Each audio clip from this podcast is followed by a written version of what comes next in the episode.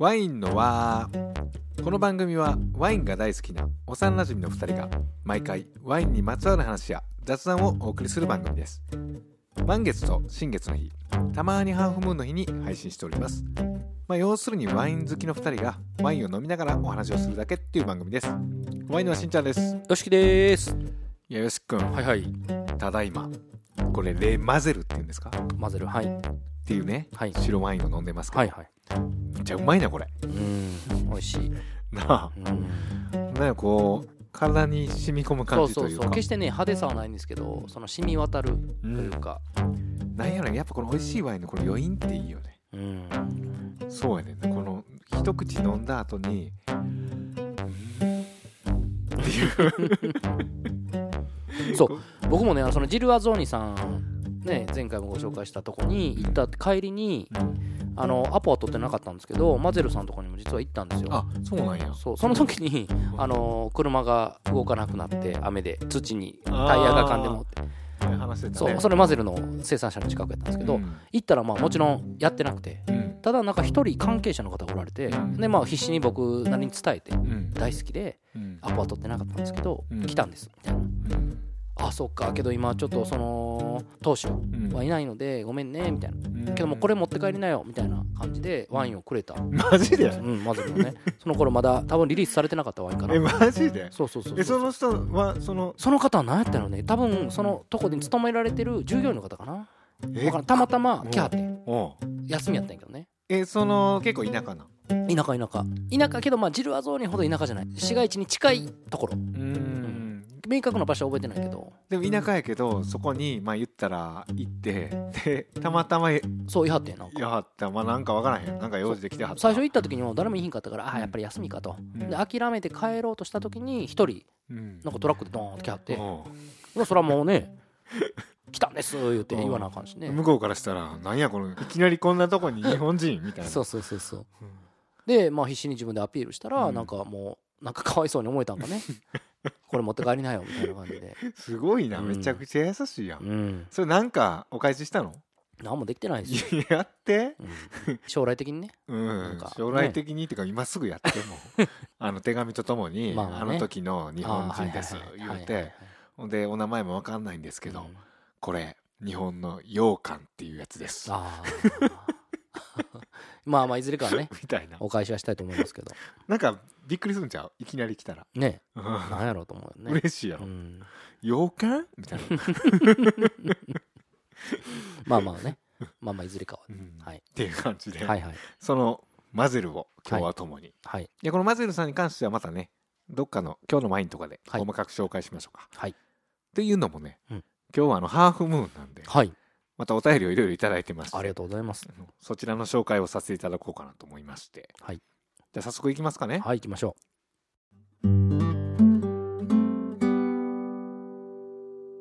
はい。1通目のお便りがですねラジオネームミルピさん。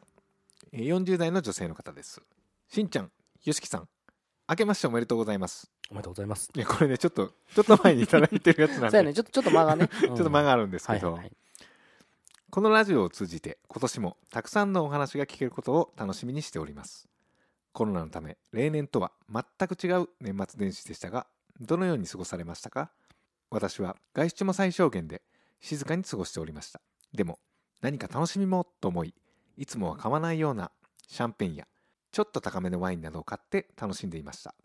以前の放送でコルクの話がありましたが今年はコルクを集めようと思いこの休暇に飲んだワインのコルクを残しています。昔も一時コルクを集めてそれでナイフフォークレストを作ったりシャンパンのコルクの形が独特なので顔を描いて飾ったり過去こけしみたいになりました。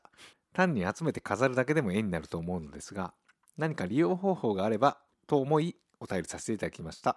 えしんちゃんゆすきさんそしてリスナーの方々からコルクの利用についてアイデアをいただければ嬉しいです。ミルピさんありがとうございます。ありがとうございます。ミリピさんね以前もいただいててはい何度かね。ねはい。アメリカ在住の、そうですね。うんうんうんはい。方で。いやお正月ね どうやって過ごしたかもうちょっと忘れてもうたけど。なんか一回話しませんでしたっけ？それね。したな、ううんんしたかも、うん。そうそうワイン買っってうん。ちょっと飲んで、そうそうそうそう。青空をバックに元旦から。うんうんうん。っていう。ね。よし君ねシャンパン飲んで僕はシャンンパン飲んで、うん。はい、ワインコルクでもね前話したやん。ワインコルクができるまでみたいな。あはいはいはい。あれから僕も捨ててないね。んうんうん。でこう長いガラスのうん。花瓶みたいなのがあって、うんうんその花瓶結構昔に買ってなんか野草とか取ってきて飾ろう思って買ってた花瓶が花瓶っていうかもうガラスの筒、うん。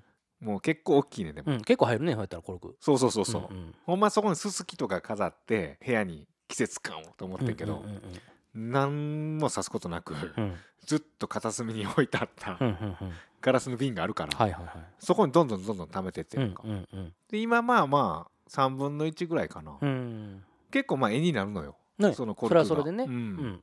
ただこの後どうなるのかなっていうそれがもっと溜まってきたらっていうのを思うんだけどで今のところのアイデアは僕ないんですけど。はいはいはい。よし君なんかあるん？ないです。もう逆に教えてほしいぐらい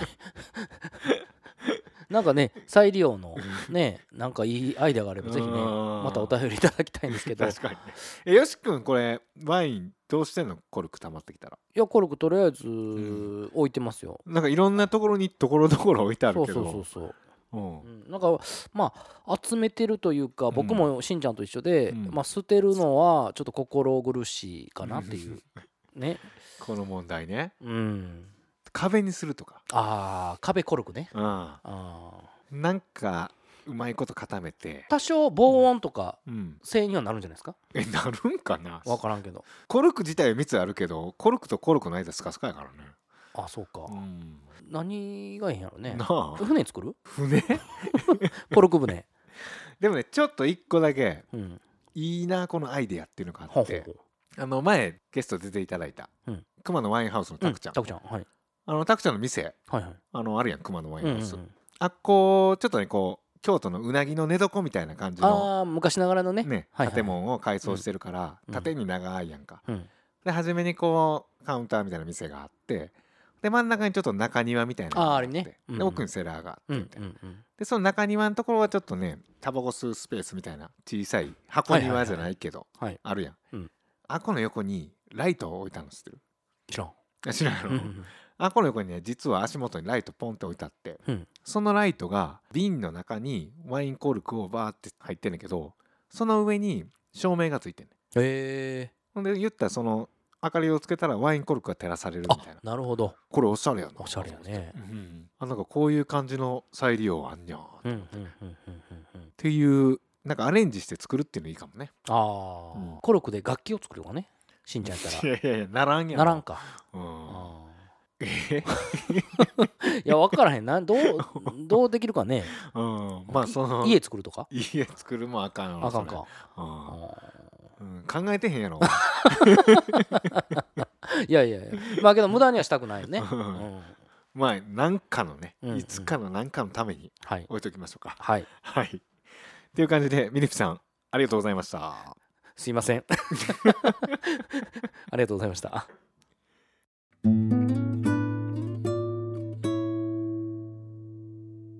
続いてのお便りがですねラジオネームローヌ川さん。えー40代の男性の方です。えーしんちゃんよしくんはじめまして。私は水産加工を仕事にしていていつも魚をさばきながら聞いています。今までのエピソードは全て聞き番組内で飲まれていたワインも順番に飲んでいます。おお すごい。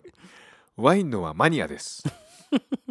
私がワインに深くハマったきっかけは2019年にフランス・リヨンに3ヶ月家族で暮らしたこと。ワイナリーを訪ねたりワインショップを通ったりしてワインを通じて人とつながることの素晴らしさにすっかり虜になりました。そして将来はワイン作りとシャンブルドットの経営をしたいと思っています。自分が暮らす地域に美味しいワインがあれば幸せな人生になりますよね。お二人に質問があります。自分の地域にどんなワインがあればいいと思いますか？または日常的に飲む特定のワインはありますか？差し支えなければ教えてください。これからも番組配信楽しみにしております。はいローヌガマさんありがとうございます。ありがとうございます。え水産加工の仕事をして、魚をさばきながら。一番新しいよね。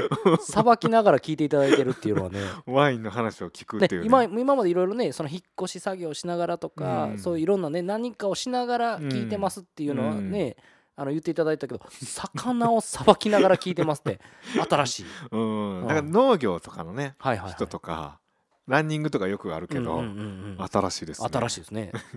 ロール川さん。はい。えー、あのねリヨンにね3ヶ月やったよね。美食の街。ね。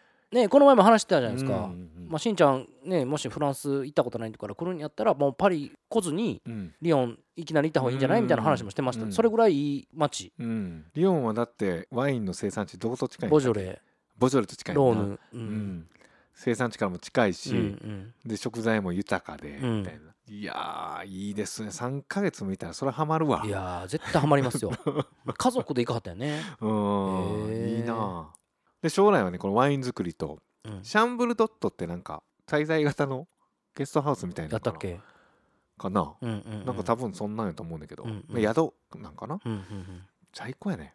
ね。泊まりに行きますわもうそんなん、いや行きたいですね、うん。えーで質問がありまして、はい。まあ、自分の地域にどんなワインがあればいいと思いますか？っていうのが一つ目の質問なんやけど。まあ自分の地域って僕で言うたら今京都やから。うん、よしくまあ大津、そうですね、まあ、滋賀県の大津やけど、うんうんうん。どうなんやろね？その土地の感じが醸し出てたらいいんかな、そうやね、うん、うん、むしろその完成度云々よりも地ワイン的なところが出た方がうん。いいのかなうとん。思いますけど、確かにね。うん。完成度が高いワインってまあ美味しいし、うん。それでこう楽しむっていうのも一つやけど、うん。決して美味しくはないかもしれんけど、うん。オリジナリティうん。個性で楽しむっていうのも一つやもんね、うん。うん。なんかそういうワインも結構あの好きかも、ううん。んで美味しいかどうかは分からへんけど、うん。これはうん、その土地の味を感じるというかね、うん。そのねまあもうしんちゃんじゃないけどその風を感じながら ね味わえるワイン、もうお前全然風のこと分かって。うん、ちょっとバカにしてるかもしれそない。ねのタイミングでの風あの表現はもうね失礼失礼。全然分かってない、ね、失礼失礼でもう一つ質問がありまして、はいで日常的に飲む特定のワインはありますか？ということなんやけど。はいはい。これはある？日常的に特典のまあ僕はそのまあ商売柄フランスワインがまあほぼですね、けどまあ食べに行ったりとかする時はうん。意識的にフランス以外のワインを飲むようにはしてます。うんうん。はい。よし君でもあれか。自分のこうお店で扱ってるやつとかはちょっとスイッチが違うもんね、うんうんうん。で一本いきなり開けるっていうよりも何日かかけて飲んでとかそうですね。そういう感じでうんうん飲むやんな、うん。僕の場合ただのワインファンなんで、まあ、このワインファン生活も何年か経ってるんでまあまあまあね。こう毎年楽しみにしてる作り手みたいなのもうん。出てきて、はいはいはい。あ今年もこの季節かみたいな、うんうん。でちょうど今で言うたらトリンケーロさんアーユートうんっていうね、ん美味しい。ワインが確かここ最近リリースされてて。そうなんや。ううんん。まあ、あれもこういわゆるオレンジワインというかはいはい。ちょっと醸した系のワインではははあ。れ毎年絶対飲む。うんうんうん。風物詩だよねしんちゃんの中で。うんうんこのマゼルっていうね今飲んでる。これも僕大好きなんで、うんうん。思い入れのあるワインやねしんちゃんうん。ねさっき言ってたら。そうそうそう。熊のワインハウスのはい。外の席があるんですけど、うんうんであの時ね多分初夏、うん。6月か7月頭ぐらいのうん。ちょっと湿気がある感じやったけど、ああはいはい。ただあの外に出ればそんなまだ暑くなくて、うんうん。まだ風も心地よい。うん。ちょうどいい。ちょうどいいね。ちょうどいい感じの時に軽く冷やした感じで持ってきてくれて、うん。あのタクちゃんがね。さでその何人かで飲んでて。2人かな？あ3人か。3人飲んでて。もう3人とも美味しいってなってて。うまってなってたその友達の顔をすごく覚えてますうね、ん。ほんまにそう思ってた顔だね。うんなんかね前もちらっと言ったけどこのワインって記憶が刻まれるじゃないけどうん写真とまでは言わんけど、うんうんうん写真はビジュアルで刻まれるやん。はいはいはいワインはなんか味なんか何か分からんけど美味しいワイン飲んだ時ってそのシチュエーションごと記憶に残るみたいな,、うんうんうんなんかそういうのもいいなと思って、うんうん。うん。だからなんか衝撃を受けたワインを飲んだ時って結構その時の状況みたいなのも覚えてるな、うん。うん、逆に聞きたいですね。ローヌ川さんに。日常的に飲む。推しワインっていうの？あはいはいはいはいはいはい。があれば。うん。ぜひ。はいロールガワさん。ありがとうございました。ありがとうございました。は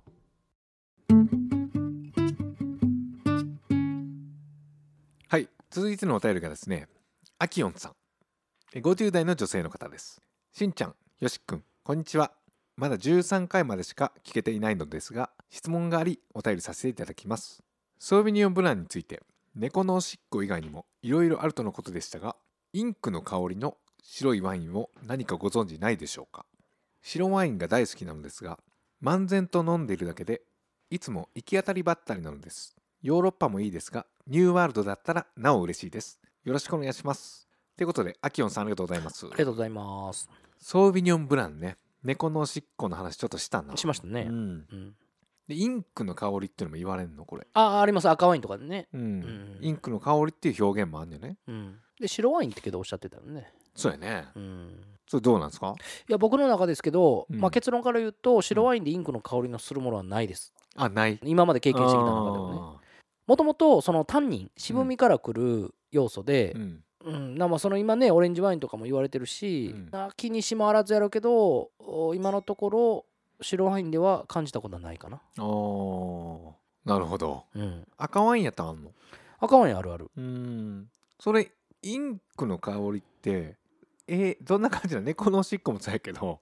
いやまさにインクですよ。あのそそうほんまにあのペンで使うインク。それもでもあれなの？ええ意味で使われてんの？いやいやいい意味じゃなくてもともとなんかうん。品種で言うとカベルネ・ソービニョン。うんで品種特性の香りとして認識されてたんやけど、うん。それ血管臭とされてもこう認知されててうん。そうそうそうそう。ポジティブなニュアンスの表現ではないのかなって、まあ、人によっては、うん。ん。猫のおしっこは？猫のおしっこもまあ特徴ではあるけど、うん。そこまでポジティブではない印象かな僕の中では。あなるほどなるほど。そうそうそう。でけどそのさっき言ったカベルネ・ソービヨンのインク臭なんやけどどっちかいうとこう未熟したものから来る匂い。ああブドウが？そうそうそう。うん。の一つとして捉えられてる感じみたいで。例えばその全貌加工とかの加工うん。から来るものとか、うん。そういうこう未熟的なものから来る匂いから発生するインク臭ってう。いう。んあなるほどね。うん。うん。でもこれ確かにうん。これ難しいとこでもあり面白いとこでもあるんやけど、うん。そのインク臭とか猫のおしっこって今まあネガティブ要素の方が強いかなって意味やったやんか、でもそれネガティブと感じるかポジティブと感じるかはもう人それぞれやんかそうやね。そのインクの香りが好きな人はねポジティブって感じるしね。ううん。んやし別にそのインクの香りが好きってわけじゃないけど、うん。でもここにちょっとインクの香りがあるからこそこっちが引き立つとかかもしれんし、うん。だからこればっかりはねあなたが判断してくださいみたいな感じだから、うんまあね。うんうんうん。まあだからなんていうの？人それぞれっていうか好みやから。うん、そうですうねん。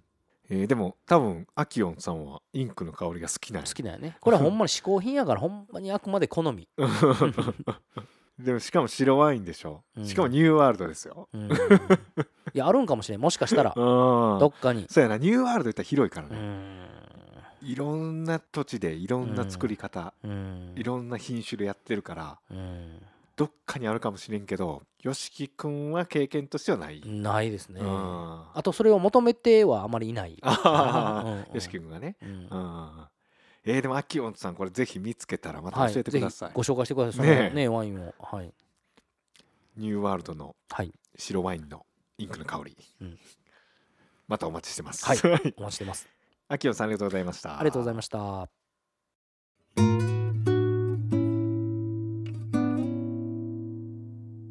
てのお便りがですねラジオネームリコッタさん。チャオ。しんちゃんよしくんいつもグラッツェリスナーさんからのお便りにもあったように僕も夜空を仰ぎあぼちぼちワインのは更新されるなと月の満ち欠けを観察するようになりました。ワインの輪の更新無理をなさらずぼちぼち末永く。先日アルザスのピノノワールヌーベルリンニュを5日間かけて楽しませていただきました。これはその5日間の観察の様子です。初日まだ熟しきってない野いちごのような未熟で酸味を感じます。どこかダーク。ワインの表現はしばしば女性に例えられます。それにのっとって表現するなら思春期大人アンニュイな女性に憧れ急にクールになったハイティーン。まあ10代後半の女の子、まあ、初日がそんな感じだったみたいで。2日3日と経過するにつれて酸味は生き生きとしながら徐々に穏やかになります。4日目。疲労と他のお酒でバタン9だったため手をつけず。5日目。昨日までの流れでいくと乾燥した野いちごやカシスリキュールの風味を感じまるで落ち着き赤い黒紅を引き色っぽい熟女になるのかなと思いきや口にしてみると少し青さの残るいちごを散りばめた無糖ヨーグルトのような愉快な果実味と酸味。乳酸菌感。例えるならクラブ活動に勤しむ活発女子中学生のようなこんな良い意味で裏切られたワインはないなと衝撃的だったのとともに空白の4日目彼女かっこワインに何があったのか気になりました。ナチュラルワインって面白いですね。飲み干しもうなくなったヌーベル・リンヌ・ピノ・ノワールの日々の変化を回想しながら家路へ向かっております。新月の澄み切った冬の夜空はなんだか寂しいな。えー、リコタさんありがとうございます。ありがとうございます。いやなかなかねこう あの独自のいやね。感想をお送りいただいて、リコタさん何回かねあのお便りいただいてて。和歌山でそうですね。イタリア料理屋さんやっててね、南イタリア症候群を前回はね。ご紹介してます、はい。いやこのヌーベル・ルーンの、はい。うん。アンドレ・ロレールっていう作り手のうん。ものなんですけどえー、これどんな感じなんですか？えっとねピノ・ノワールの中でも結構スルスル系のピノって言われる感じのもので、うん。結構ねアンドレ・ロレルさん若い作り手なんですけど、うん。ピノ・ノワールの作り方を結構こう試行錯誤してた中で、うん。やっぱりその親が作ってたところにうん。原点に戻って、うん。まあ、作ったんですけど、うん。まあ、その中でもすごくその軽く作った。うん、結構こういう感じで日々変化していくの？そうそう。ただスルスルした感じのものだけではなく、ん。僕は5日までは飲んだことないんですけどあのヌーベル・ルンに関しては。うん。けどまあ筋というかちゃんとした指標もあるのでう、ん。移りゆく変化は楽しめると思います。ああなるほどはい。なるほど、じゃあ開けてからこうリコタさんが感じたような変化は感じれるみたいな、まあ少なくとも1週間は美味しく飲めると思います、へえそうなんですね。ワインってやっぱりね何日かかけて楽しむっていうのも一つのうん。楽しみ方うんみたいな、うん美味しいワインってやっぱね一気にいっちゃうけどうん。スルスルいけるから、それはそれでいいと思うんですけどね。うん。うん。もちろんもちろん。それはそれでありやけど、うん。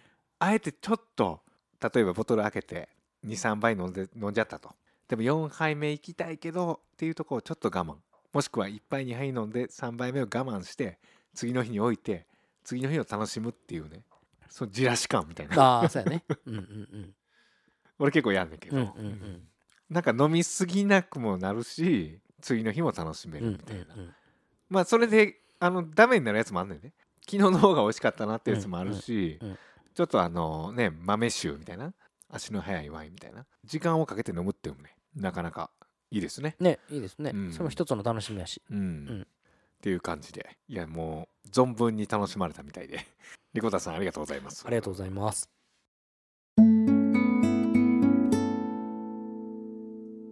続いてのお便りがですねラジオネームまいまいさん。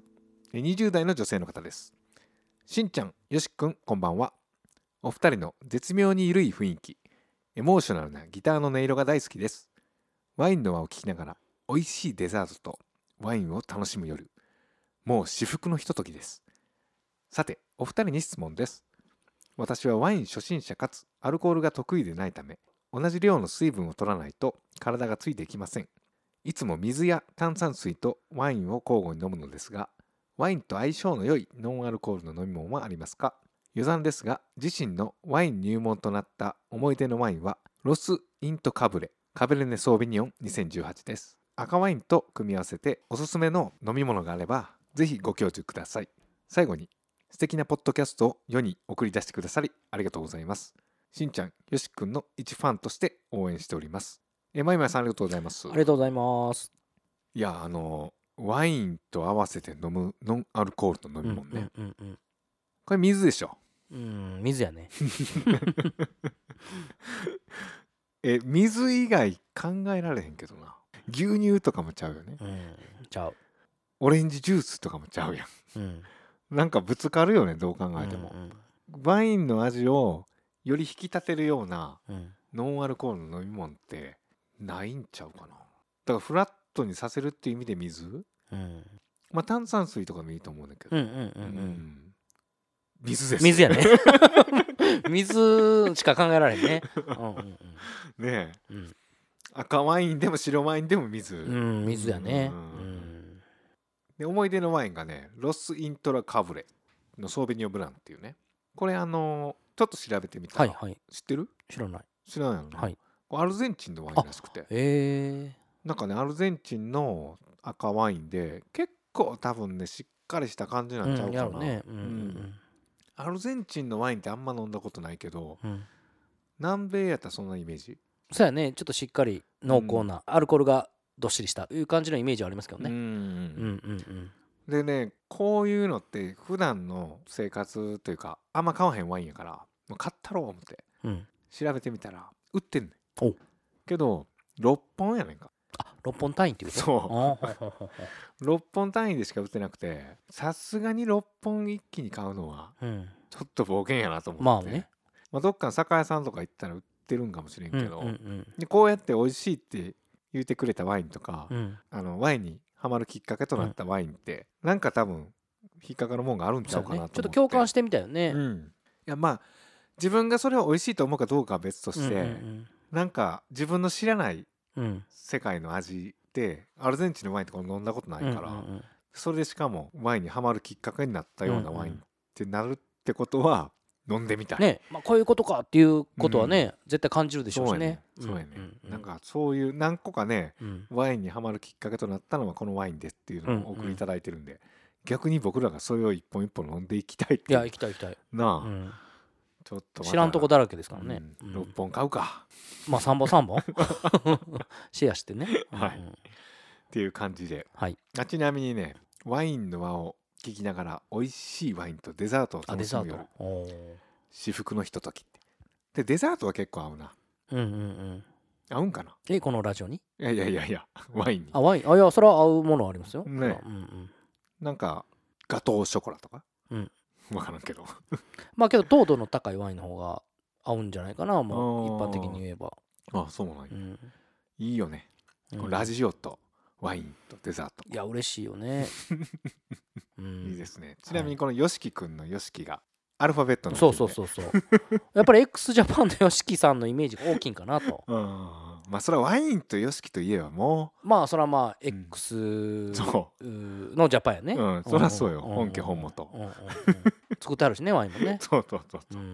そりゃそうですよ、しんちゃんはカタカナなんですけどうん。YOSHIKI だけはアルファベットなんですよね。うん、いや僕ひらがななんです、あそうひらがなかうん、しんちゃんはなんかひらがなが一番落ち着くけど。ああそうなんや。うん。YOSHIKI はやっぱりそのアルファベット、うん。ドラムでも始める？やってみようかな まあピアノかドラムかちょっとやってみたら。ピああそうか。うん。ピアノをやってみたいうんな。うん。うん。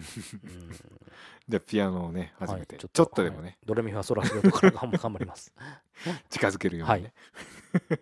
頑張ります。はい。っていう感じで、まいまいさんありがとうございます。ありがとうございます